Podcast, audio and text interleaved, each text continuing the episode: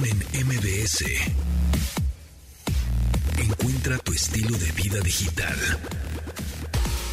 Bienvenidos amigos, mi nombre es José Antonio Pontón, cuando son las 12 con 3 minutos de hoy, viernes 8 de octubre, ya entramos al último trimestre del año, ya esto ya se acabó el año, ya después del grito ya se acaba el año, ¿no? Porque es este un día de muertos y, empieza la tragadera. Empieza la tragadera y ahí está el megapuente enorme de, ¿no? Del, se lo van a dar creo que las escuelas del 29 de octubre al 2 de noviembre. Al 2 de noviembre, o sea, entonces seguramente va a haber mucha gente Además, eh, es bien, saliendo es bien chistoso porque el 1 y 2 de noviembre no son días inhábiles oficiales y aquí en México todos nos los tomamos, sobre todo el 2. Es un poco como Estados Unidos, ¿no? El 5 de mayo. Aquí nos vale un cacahuate y allá es este, una gran festejación. Pero bueno, Tomasini, ¿a quién te pareces entonces? ¿A qué famoso te pareces? Pues, este, ahorita les digo que no me acuerdo exactamente cómo se pronuncia el nombre de él, pero este, que, que él está flaco y yo, y yo gordo, o algo así por el estilo. que al revés, al revés. Pero este, ahorita... la versión flaca del famoso? Exactamente. y parece, parece que, parece que sí es cierto. Bueno, pues ahorita lo vemos. Este, te iba a decir, eh, mira, pues vamos con el update. Las noticias más destacadas en la industria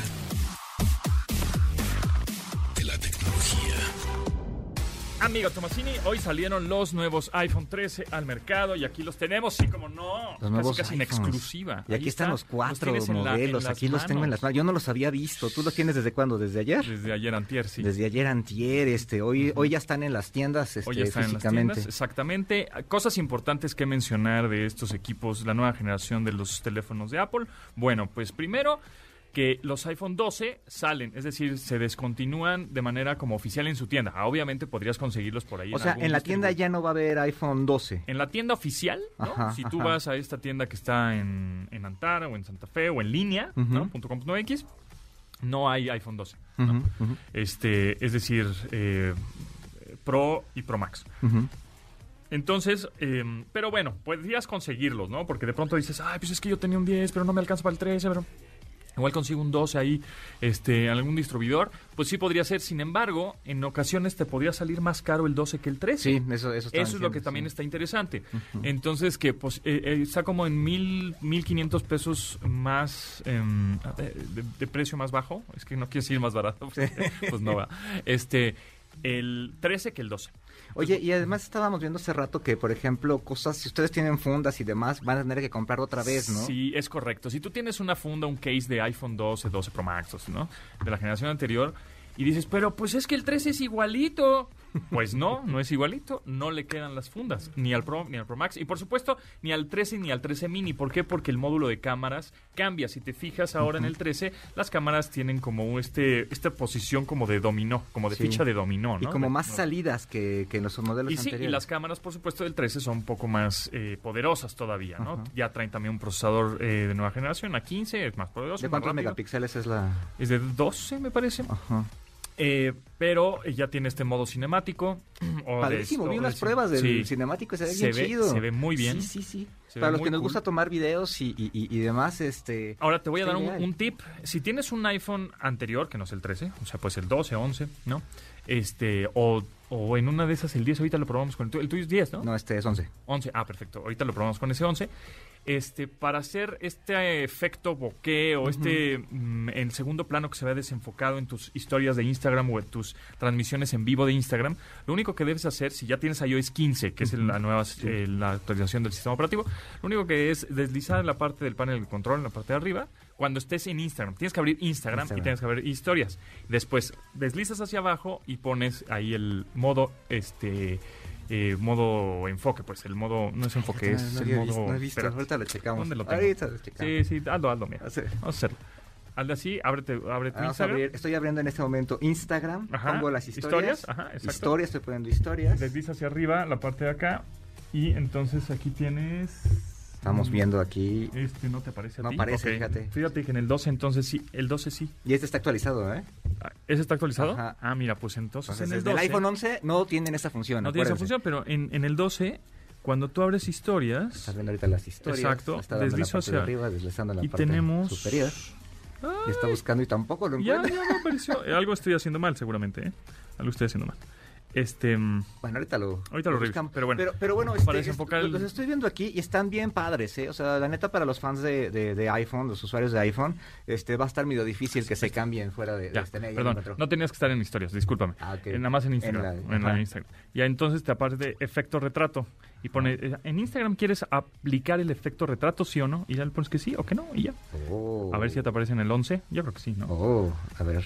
Ahí está. ¿Ya te apareció? No. ¿Sí? ¿No? No, no, ahorita lo intentamos. Bueno, ojalá. ok, ahí está. Entonces, el caso es que, eh, bueno, ya están disponibles a partir de hoy. Y hay otra noticia por ahí. También, también hoy mismo salió a la venta el Nintendo Switch OLED.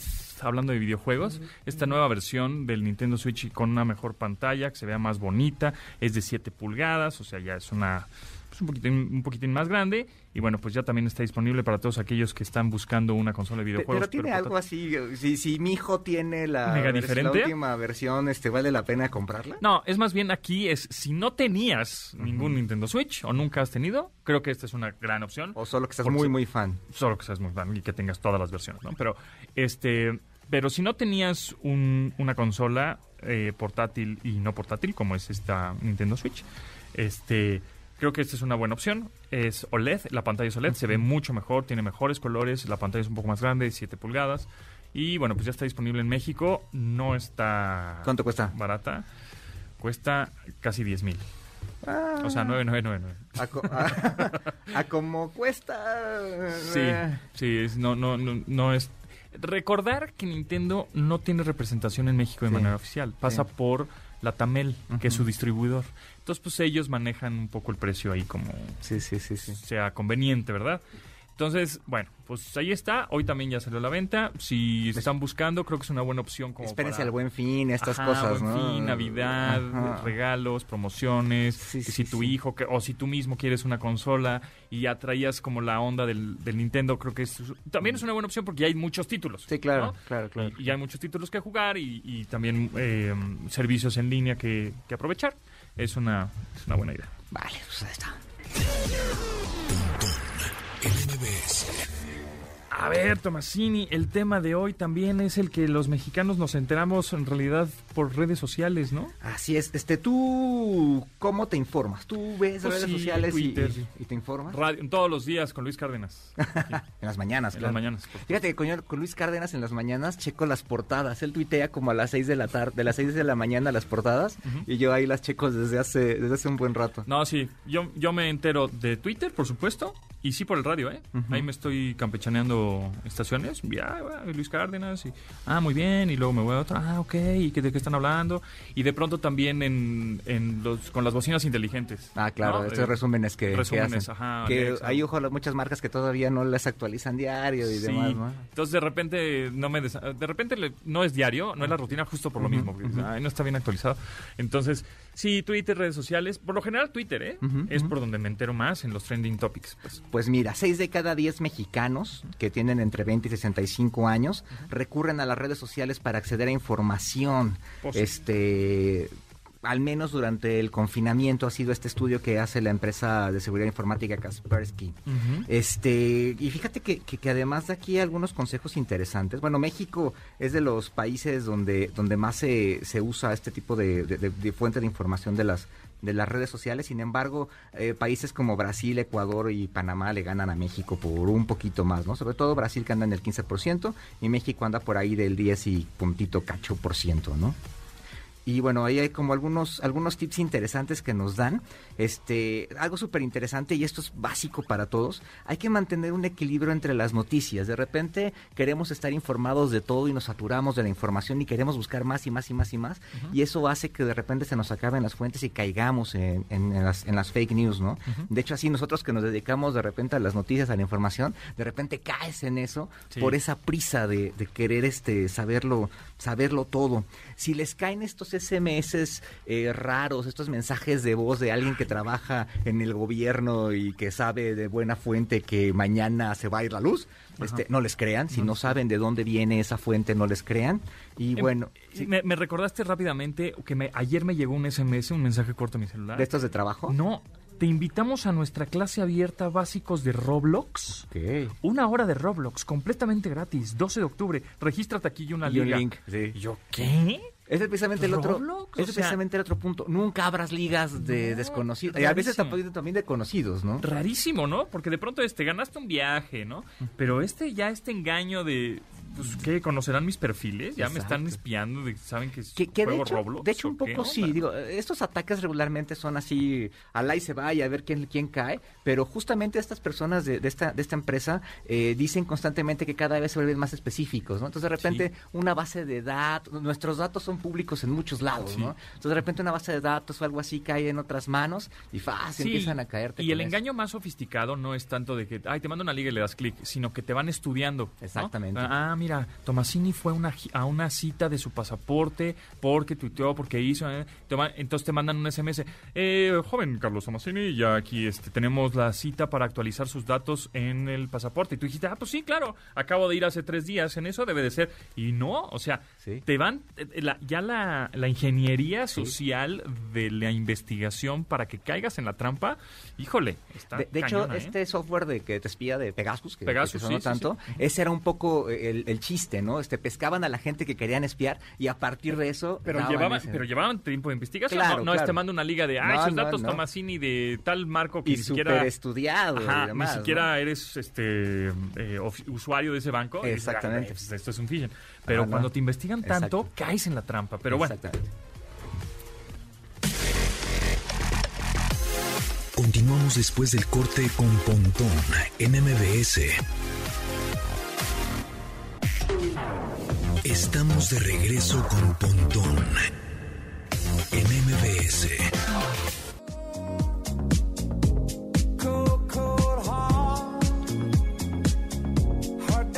Cold Heart, Elton John con Dua Lipa, de un álbum llamado The Lockdown Sessions de este 2021. Excelente cancioncita para este viernes, viernes 8 de octubre.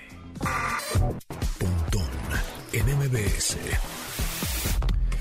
Y ahora les tengo un notición para que aprovechen. Nuestros amigos de Dish están en la Ciudad de México y nos traen los canales más solicitados con series, películas, caricaturas, eventos en vivos como el fútbol mexicano, la NFL, por supuesto, la Fórmula 1, para seguir al Checo Pérez, como no, y a un bajísimo precio. Desde 179 pesos al mes. Así es, 179, 179 pesos al mes. Además, ahora Dish también nos ofrece paquetes con internet y plataformas de video como Amazon Prime, HBO Max, Paramount Plus, Stars Place, pagando menos que cada uno por separado, que es el chiste. Todo en una misma factura.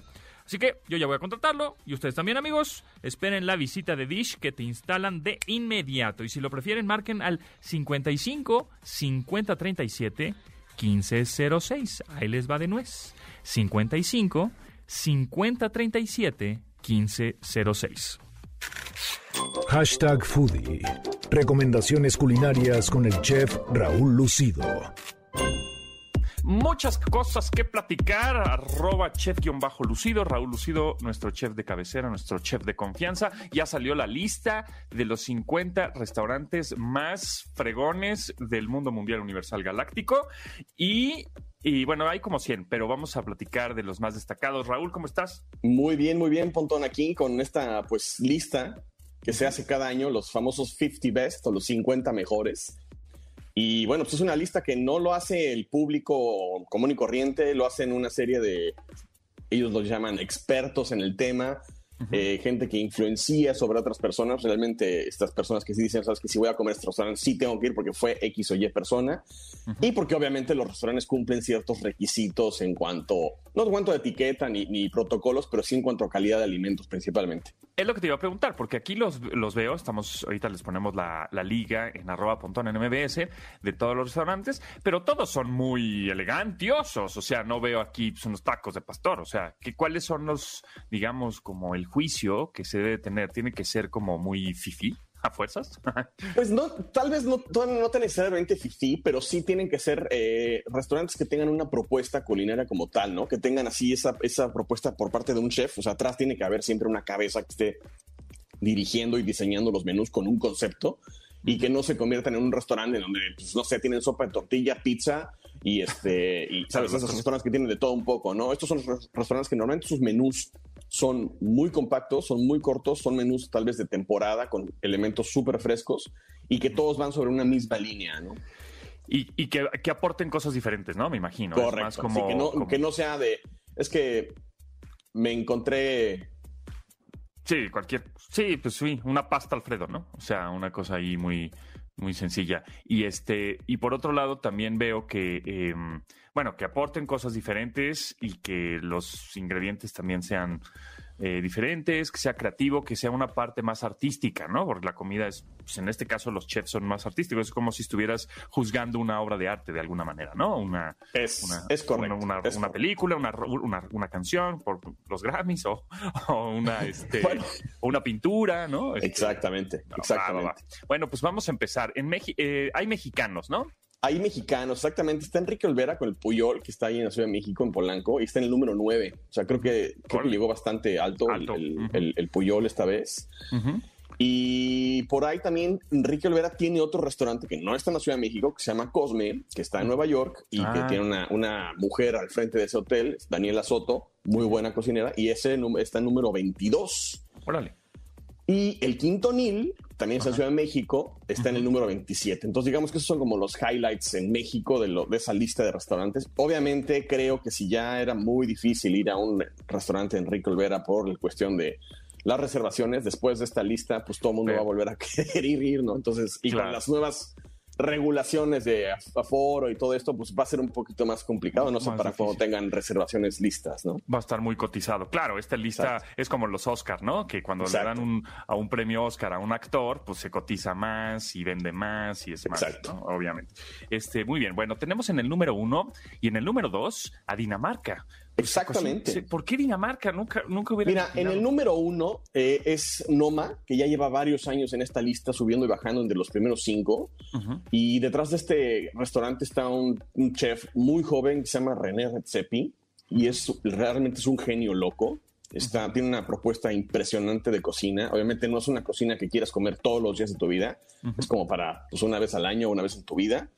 Y eh, Noma hace unos años cerró y se dio la vuelta al mundo y abrió un poquito en Japón, me parece, una, una temporada como un restaurante nómada, digamos. Noma no tiene que decir nada con Noma, es una nómada, es un, un tema danés eso.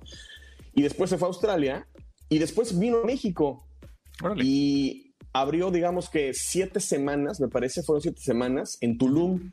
Montaron un restaurante en la jungla Órale. y súper con elementos mexicanísimos. Y fue tanto la pasión que René Redzepi tuvo por México que lo decidió abrir más tiempo de lo que tenía planeado. Órale. Y eh, editó un libro sobre ingredientes mexicanos y técnicas mexicanas. Entonces eso es como que dices, wow, y se lo llevó sus, sus técnicas mexicanas a hoy, a Noma, al restaurante número uno del mundo. Órale, entonces ahí en el restaurante número uno del, del mundo que se llama Noma y que está en Dinamarca, Copenhague, tiene esencias ahí de pronto mexicanas, ¿no? Puede Sí. haber ahí ingredientes, Ingredientes o alguna receta, técnicas. Exacto. Igual que el número dos, que es Ge- Geranium, también Geranium, en Dinamarca. sí. Exactamente. Ahorita Dinamarca está como que poniéndose ahí porque tienen un- esta cultura como de diseño y de moda siempre, ¿no? Muy simplista la cocina nórdica, igual que sus, sus, sus tendencias de moda, ¿no? Y de arquitectura siempre han sido como muy limpias, ¿no? Muy simples, ¿no? Después está el asador Echeverry en España, que es un, un restaurante vasco 100%. Sí. Luego está Central de Virgilio en Lima, Perú, que pues Sí. hace unos programas comentados que tú la cocina peruana te gusta mucho y pues me con encanta. razón, ¿no? Sí, Es- me encanta. La verdad es es, que muy está buena en, mi, to- en gastronomía. mi top 3 de, de comida. Creo que en el 1 está la comida peruana. Y pues Wow. sí, este, en el número 4 tenemos Central de Lima, Perú, pero también en el 7 también está uh, en Maido, Lima, sí, Perú. Lima, Perú, sí. Entonces, pues es como que los peruanos, y hay más, creo, por ahí en la lista. Sí, si te vas más abajo en la lista empiezas a- empiezan a salir muchos más este, este, Peruanos. peruanos. y españoles y brasileños también hay por ahí, a Casa Opor con el número 17. Entonces, Latinoamérica cada vez está agarrando más, más espacios que antes tenía Europa y eso está interesante porque, pues, la verdad, de este lado del mar hay muchísima gastronomía, muchísimos ingredientes y mucho talento sobre todo. Sí, es lo que veo mucho eh, español. Por ejemplo, vemos a Diverso de Madrid, España. Vemos a Mugaritz en San. Sebastián, pues es vasco. Es- Este, en el top 20, ¿no? O sea, dentro de ese Exacto. top 20 hay mucho español, eh, mucho peruano. Por ahí, bueno, pues estamos mexicanos, ahí por lo menos hay dos. Sí, sí. Este, Y lo que no veo es como italiano, como que italiano es muy mal, ¿no? Este, como Fíjate que- que italiano hace unos, años, Ujú. hace unos años, este, el, el número uno fue, fue un italiano y pues rompió esquemas, pero después como que este, este, este chef se, se dedicó más bien a otras cosas. Sigue su restaurante abierto, pero digamos que ya fue como que el, misión cumplida estar en número uno, ya como Sí, que no es algo que quiera volver a repetir, ¿no? Claro, y también veo que, bueno, estamos acostumbrados, o el cliché, ¿no? O la costumbre de, oh, seguro la comida francesa es buenísima, y pues nada más veo en realidad uno, ¿no? Sí, uno en el top fíjate. 50, o sea, Claro, fíjate que la gastronomía francesa es muy curiosa porque eh, obviamente es la base de muchas más gastronomías por las técnicas que tienen y las técnicas que usamos en la cocina, muchas son de escuela francesa, pero por lo mismo los franceses jamás se adaptaron al- a la nueva moda, digamos. Se quedaron siempre en lo clásico y no evolucionaron y entonces como muy, para un francés, y por ahí si me están, nos están escuchando los franceses, no, no quiero sonar así como eh, ofensivo ni mucho menos, es con mucho respeto, pero por ahí los franceses son tan celosos de su gastronomía que a veces no la, no, no se no la pueden eh, proyectar de una forma moderna. Siempre es como muy clásico. Y veo también que en el top 100, o sea, ya en el número 68, número 56, en el 56 tenemos aquí otro en la Ciudad de México que es el Sud 777. Es correcto. Yo he, he tenido la fortuna de ir dos veces y sí, sí está rico, sí está padre y la, la ambientación y todo. Y, y en el número 68 está Alcalde en Guadalajara, México también. Exacto. Es-.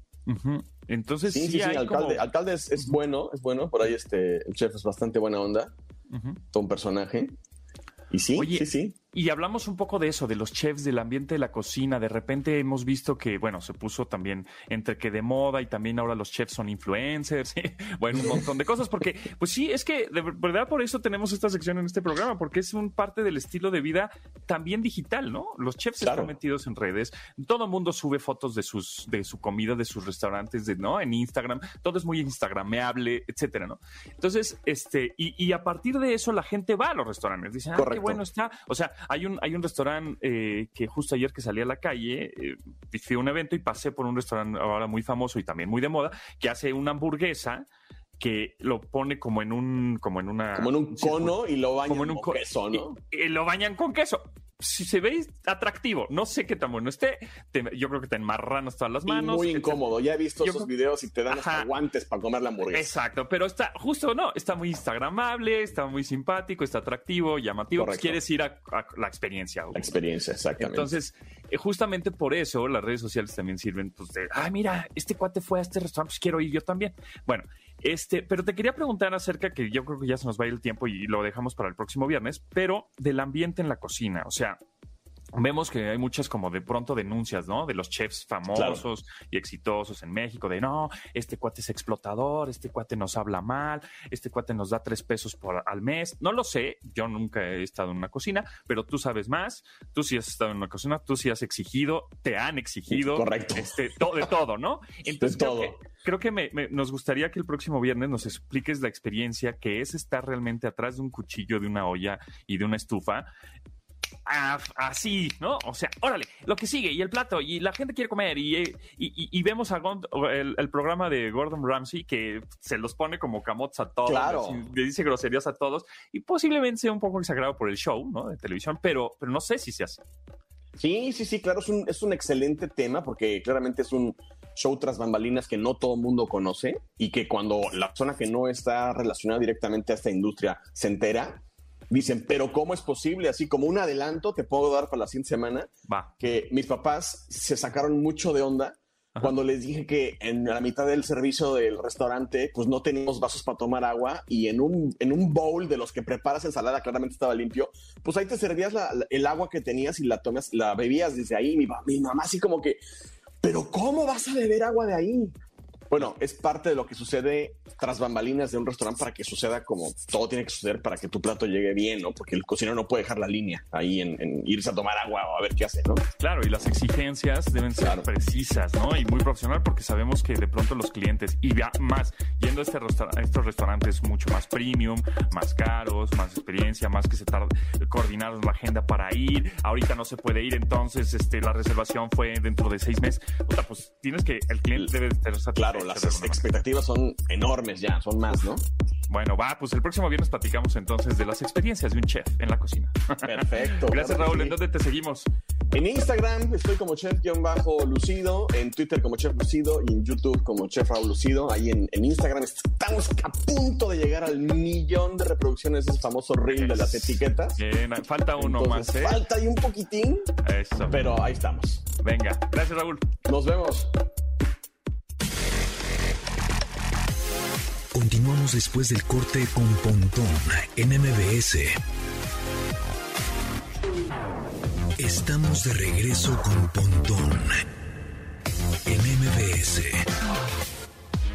A ver, ¿quieres visitar el Salón de la Fama como el mejor public relacionista? Pues maneja a tus clientes como los grandes y consigue que su imagen no tenga fronteras y llegue a lugares insospechados. En UTECA, la Universidad de MBS, puedes conseguirlo con la licenciatura en Imagen y Relaciones Públicas. ¿Que no te lo esperabas? Bueno, pues conoce el nuevo concepto de universidad. UTECA, la Universidad de MBS. La onda trend del entretenimiento y espectáculos con Diana Fonseca. Ya se armó aquí la fiesta, ¿eh? Y es que es viernes, ya es, sí señor. Diana Fonseca, ¿cómo estás? Viernes Y es viernes musical. musical, al ratito Chico Sound. ¿Cómo estás? Eh, bien, mano, aquí estoy cubrándomela. Ay, bien. No es cierto, no, no, eso es mañana. Mañana. Hoy es viernes. Exacto. Diana, ¿qué, qué Casi te traemos? creemos. Oigan, pues fíjense que las Spice Girls están de regreso. Ah, ¡Qué ¿Qué regreso? Qué triste, qué triste que no los puedan ver bailar porque todos están haciendo una coreografía. Ahora, después de como lo que los meses que vienen ser Sports Spice, estaría me- medio complicado, ¿no? Con las lonjas que se van a hacer así. Ya viene ahorita pan de muerto, pero viene cenas de fin de año. Sí, de Sí, pero también es con frío y entonces aplicamos chamarrita. Ah, claro, también. Chamarrita de Spice. Spice. Oye, ¿qué número de regreso es? ¿Como el esos siempre 29 fueron- o qué? ¿O ya habían regresado Pero antes? No, hicieron, hicieron un, una, girita, una, una girita. Oila, que, ya, que ahí fue donde ya no... Qué igualada.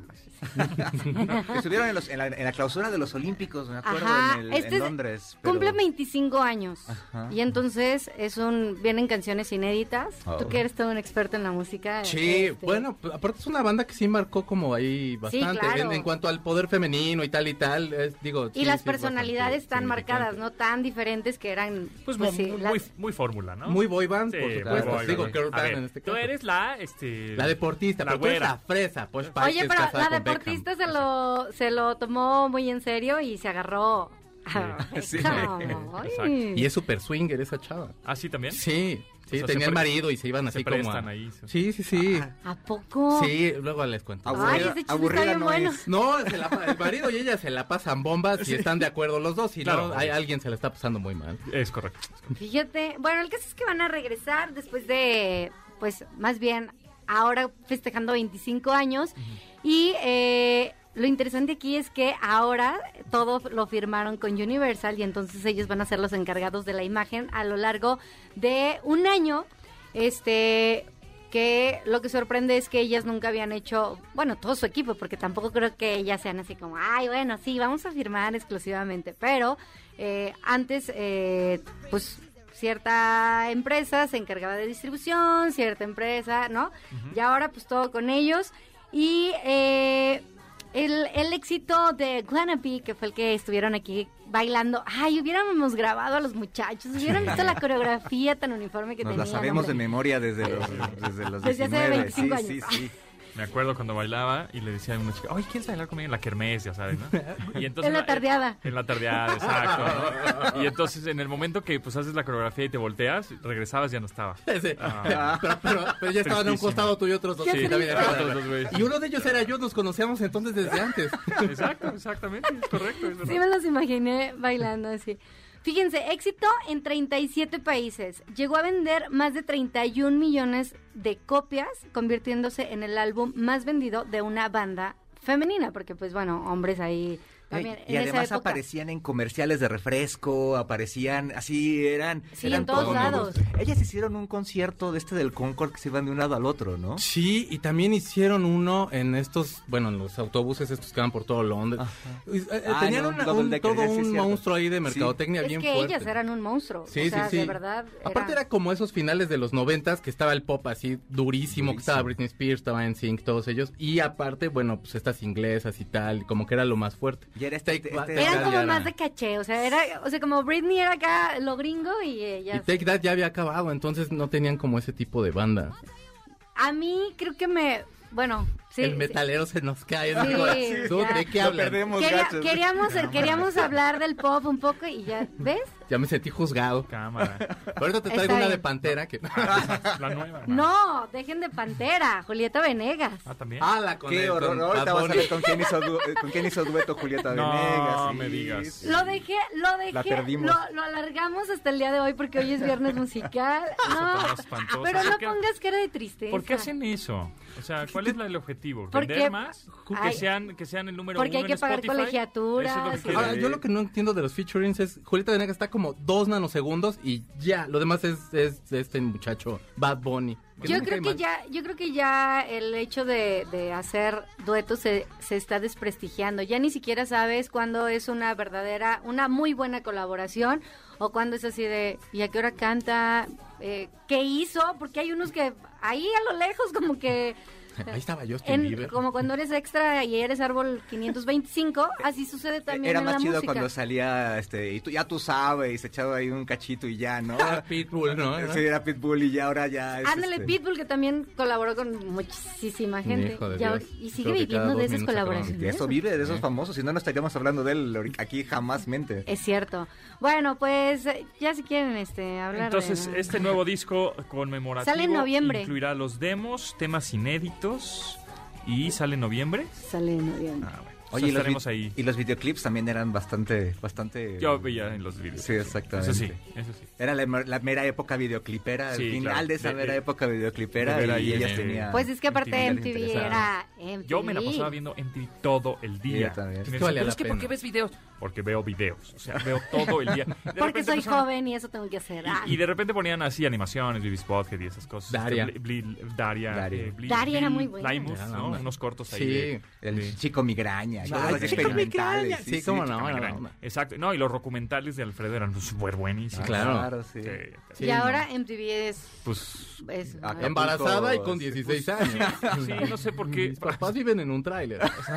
Exacto, no sé por qué se llama MTV. Hay Porque un- Music pues ya no tiene, ¿no? Hicieron un post así de, de Pimp My Ride, ¿te acuerdas que salía? Sí. No me acuerdo cómo se llama el rapero que salía ahí, pero bueno. Este, mm, ah, Ahorita Bueno, nos acordamos. En lo que se acuerdan, entonces hacen un, ya que fue de esos carros que arreglaron y que les pusieron televisores en la cajuela, o sea, era así como de no, o sea, en el Estado de México hay microbuses que se ven más chidos, hermano. Más tuneados. te lo juro, Más ajá, tuneados. que tienen así como el frasco de Nivea y que dices, wow, esto sí está bien, porque hasta de retro ya se y- ve. Y, los, este, las- los estrobos. Y ahí Claro, todos sí, así de, sí. bueno, pues en lo que se suben aquí a saltar, pues bailamos.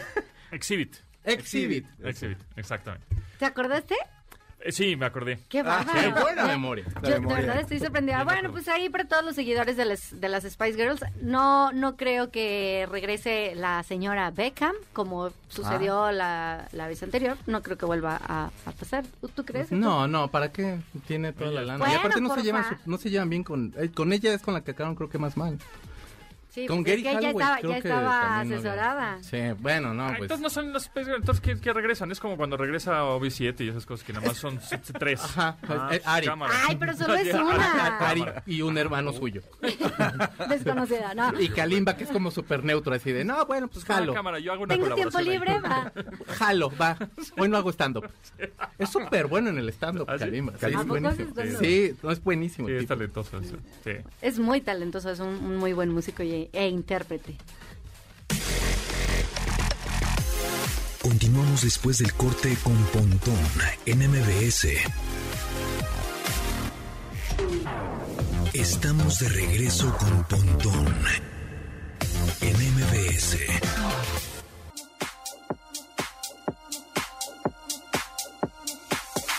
Viernes y está Chico Sound. ¿Con quién nos estás iluminando en este viernes 8 de octubre? Es un muchacho que ya tiene muchísimos años tocando, se llama Dead Mouse.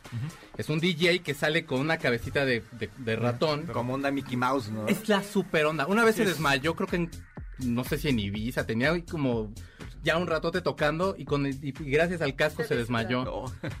Pero bueno, es un tipazo, es un gran productor, lo pueden ustedes ver ahí en YouTube, en su canal, y lo ves produciendo y le va pidiendo opinión a los fans, no sé por qué, pero de pronto llega a tener como esos momentos extraños. Ok. Y esta canción se llama When the Summer Dies y la hace con Light, que es una chica que la chica que está cantando. Es una super rola. Ya tenía un ratito que, que ha- había estado sacando canciones, pero no como que como que a mí no me habían como gustado tanto, pero esta me gustó mucho y se las quería compartir porque viernes, ¿no? Estoy de acuerdo contigo. Sí, había como cosillas que todavía no, no, no, no enganchaban. Pero Sí. esta ya tiene como. Ondita, siento como sí. en. Como que regresó. playita. Ajá, Como exacto. playita, como ¿no? que ya de, bueno, ya es fin de semana Sí. y me quiero divertir. Exacto.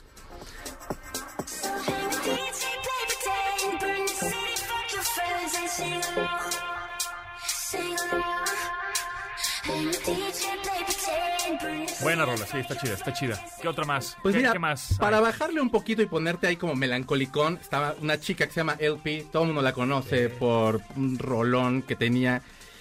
Eh, Chiste este- en el escenario, es como una- trailero, eh, padrísimo. es que sí, o sea, pero aparte sí le es como un Bob Dylan, pero más flaca. Sí, sí, sí. Y la verdad compone súper bien. Tenía una canción que se llama Lost on You. Padrísima. Que jaló Sí, durísimo, tiene más de dos millones de, de visitas. Y acaba de sacar una canción que se llama Angels. Y el disco se llama Churches. El disco salió hoy. La- el primer sencillo lo sacó hace como unas dos, tres semanas. Eh, se llama Goodbye. Esta, por supuesto, un poquito más tristona. La canción esta suena más o menos así. Tócale, Angels. A ver. I've been looking for answers. I've been looking for change. ¿Cómo les I've been looking for dancers in the middle of the rain. Might seem a mile away, might seem insane. You could be a smile. Está padre, está padre. Como por el valor agregado Sí, que tiene. diferente, es una voz diferentona. No sé. Tiene un vocesón, ¿eh? Sí. Está- A, a mí me tocó verla, creo que fue en el Vive Latino. En, En el Corona, Vive Latino vino. Este, Y estuvo bien. Tiene un show bien padre. Ella es muy buena, ella solita. Muy buen este, sí, sí, sí. Bueno, buena. Girl, pero Ah, sí, no, trae un super onda. Tiene- es muy buena compositora. De letrista es una locura la voz a mí mujer. me encanta, ¿eh? me gusta mucho. cómo Sí, sí, y aparte Silva es como, no, no, no, es así como, no manches, es como todo. sí, sí. Digo, pues nada más que les traigo otra canción que me decepcionó un poquito. Sí, ok. De un grupo que me gusta y luego como que tengo como idas y vueltas, ellos son los Foo Fighters. ¿Ahí no da? Fíjate que sacaron una Pero, canción. pero acaban de sacar una, un, eh, su disco nuevo, ¿no? sí, Este, el mi- disco se llama Medicine at Midnight. Esa, esa, ¿Pero es un nuevo sencillo de ese disco? No. Fíjate que no, hicieron una, sacaron una canción que se llama Chasing Birds Ajá. de ese disco Ajá. y la hicieron en una versión jazz. Que escúchenla. Porque luego también hicieron como una rola medio parodiando a los Bee Gees. Sí, Como- esa estaba muy Esa buena. está Estaba muy divertida. divertida. Les quedó bien Ajá. divertida. Y yo Sí. pensé que se iban a ir como por allá, como empezar a sacar un poquito ahí como esa onda Más y tal. divertida. Y bueno, pues salió eso. Sí, es que es como... Siento que están como experimentando, que ya no bueno, salió esto, ya que. Que experimente Radiohead, no ustedes, chavos. Exacto, exacto, estoy de acuerdo contigo. Eh, pero esta no viene, en- es una, una Es, un- rola es una aparte. rola aparte. Esta canción la grabaron con Preservation Hall Jazz Band, que pues, es un grupo de, de jazz, por De jazz. supuesto, que hicieron como toda la adaptación. Canta y todo este Dave Grohl. A- anunciaron que empiezan la gira de los Foo Fighters en el 22. Ahorita Bueno. Dave Grohl está sacando su Storyteller. Exacto, viene a México, ¿no? En, en- Mayo. lo iban a hacer en noviembre, pero lo cancelaron. Lo cancelaron por lo de la Fórmula 1, no sé qué. Sí, sí, Y sí. entonces vienen en marzo, ¿no? Pues ya juntos, ahorita este hombre sacó un, un libro que se llama Storyteller Ajá, y está en la gira y en la gira te está contando todo. Y hace unos días sacaron un video en el que ponen Smell Like Teen Spirit así en, en el, en, el, en el concierto este, bueno, en el lugar donde está dando la charla, y se sienta y le empieza a tocar. ¿Cómo le ha sacado provecho? Pero cómo me dio gusto verlo tocar la canción. O sea, te lo juro que él sangrando Nirvana o sangrando Foo Fighters le va a ir siempre bien. Sí. Y si llega un punto de, ya dudo, o sea, Ya. bájale. Pero hay está, otro en factor de el, wow. está en el 12 de noviembre en el Pal Norte. Ah, Foo Fighters. Pues Ah, ese no lo movieron. Pues mira, entonces ya era nada más yo creo esa fecha porque hasta el 22 Porque- están anunciando Sí, las porque el, demás. di- porque el 10 de noviembre estaba para México Sí. y la movieron a marzo. Pues por Fórmula 1. En Ciudad de México. Ciudad de Sí. México, exacto. Y no les va nada mal aquí, Pues la a ver, verdad. vamos a escuchar tantitito Sí, también. otro poquito.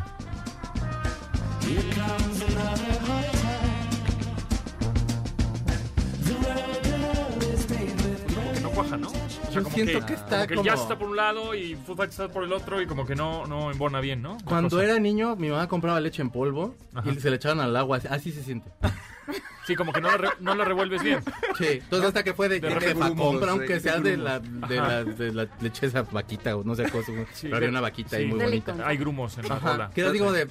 ah, Todavía ok. existe, se llama algo así como, vamos a decirle que se llama cucrileche. Eh, eh, ajá, Que que hace es como de por qué. Pero aparte con agua y entonces es como la mezcla se ve como. Sí. Si hubiera llegado con el vaso así, probablemente hubiera dicho, wow, qué buena está esta leche. Pero, Pero, no. pero hubieras dado un, un trago y te hubieras pasado un grumo. sí, suena Entonces, como a como- Foo Fighter tocando jazz. Entonces, no. Rarito. Ajá, ese- Sí, No pero, es se que, las crees. pero es que le salió bien la vez pasada que hicieron Sí. como la parodia de los Gees y esa estuvo divertida. Yo pensé que iban para allá. Porque aparte, digo, te estaba ponchadón. Digo, eh, Sí, aparte los Gees son. Son unos- la- de las mejores Sí, bandas de pop que han existido después de ABBA, por Oye, supuesto. este, este fenómeno de, de sacar este sencillos con el Spotify y demás es súper de plataforma, ¿no? O sea, hoy en día una persona puede grabar, una banda de esas puede grabar una, una rola hoy y sacarla mañana sin bronca, sin necesidad de Y subes y- sacarle claro, todo no, este y ya rollo no no haces portadas este no rollo. haces álbum, álbum completo. Exacto. Lo que pasa es que te avientas en un año 12 canciones. Casi todos están como proyectando para cada mes. Haz de cuenta, Es- Alemán, por ejemplo, cada mes saca. Claro, es que eso, quiero, eso- yo desde hace mucho tiempo digo, ¿por qué no? Cuando empezó Apple vendiendo rolas, pues en vez de sacar todo el álbum iba sacando sencillos, porque la gente nada más compraba rola por rola. ¿no? Por 99 centavos. Pues dices, mejor saco una rola al mes y entonces así ya me compran todo el tiempo una rola. Porque aparte le vas a poner más cuidado porque todos son sencillos. Así es, Exactamente. O sea, toda la producción sencillos. que lleva ya es un sencillo. Todo va, y, y yo creo que de pronto sí va en un poco, poco en detrimento del, del arte de- de- del propio artista, ¿sabes? O sea, va a ir bajando. No puedes mantener en- cada mes así sacar el clásico del clásico y el otro. O sea, No. es bien, bien difícil Pero que a la vez es también back to the- regresar a los básicos, ¿no? Este rollo de, pues en los 50 sacaban sencillos, El era el lado A y el Sí. lado B, estos discos chiquitos, y, y, eh, antes de sacar un LP, antes de que los artistas tuvieran LP, estas, estos grandes artistas de los 50, Claro. lo que sacaban eran sencillos, Sí, ¿no? y, y antes Hasta nosotros los nos- discos nos- concepto. nos- exacto, los discos con- concepto nosotros nos clo- clavábamos y el bucle y el grito y quién lo hizo y entonces este rola, es un álbum. Eh, te lo tenías en O- las manos, sí. O, o sea, escuchas Dark Side of the Moon y de verdad, si no lo escuchas Todo completo, es así como de. por- por güey, eso- siento como que estoy comiendo pizza de. ah, no sé de qué. Por eso es un álbum completo, o sea, tiene, tiene un principio y un final. Pero ahorita pues, suelta rolas y rolas y rolas y rolas. Ya el usuario, ¿de en qué disco viene? Me vale. Sí, ¿Qué porque año salió? No me importa. No hay como un valor agregado ahí. Quiero, quiero, to- ¿Quién sabe? quiero estar en el concierto y que tocan las rolas que me sé porque son las que escucho en Spotify, donde sea. Sí, de hecho, cuando empezaron a sacar estas canciones en digital y, y quitaron las portadas, ah, yo sí las extrañé mucho. ¿Verdad? Los Era lo que hablábamos Los- el otro día, claro, se pero extraña porque, el porque somos otra generación. Claro. Las nuevas, que luego platicamos si quieres de cómo eh, este involucrarte con un, con tu hijo o con niños y la música, porque antes era el disco y toma, toma el disco niño y ponlo en un reproductor de discos y escúchalo. ¿no? Sí, claro. Ahora cómo le haces? Pues ya No, te pues, quitaron ponte la Spotify, cinta de hazte la tu- cassette. y ahí te tengo este playlist a ver qué pero te ahí te dejo esto, ¿no? Tú, tú como papá o como tutor o como sea, pues ahí lo vas medio involucrando, pero el niño no va a empezar a descubrir porque no, No. tiene acceso a una tablet o no tiene acceso a, un- a una computadora hasta más joven, ¿no? Claro. Y aunque Entonces- lo tenga, este, su acceso es por un algoritmo, no Ajá, es un exacto, tema de... no es un Te tema gusta, de de buscar, que, de de que estés explorando. tienda. Te vas al Chopo en sábado y te diga que te va a transar que los casetes. Deberíamos de No, platicar de eso el próximo viernes. Y lo peor es que siempre llegamos a reggaetón, ¿eh? No, qué cosa tan Ah. Hay una, hay una este. Ya bueno, ya vámonos. hay, hay un dispositivo que, que se conecta a Spotify nada más para niños. Está bien, está bien padre. Bueno, órale. bueno, muchas gracias, Chica Sound. Muchas gracias, Gracias. Diana, Carlos. Nos, Buen fin de semana. nos- nosotros nos escuchamos el lunes a las 12 del día en este programa de estilo de vida digital. Muchas gracias a Janine, Memo, Neto, Itzel, Marcos, Beto y Luis en la producción de este programa. Se quedan con Manuel López San Martín y con las noticias más relevantes del momento. Muchas gracias. Mi nombre es José Antonio Pontón. Bye. Pontón en MBS. Te espera en la siguiente emisión.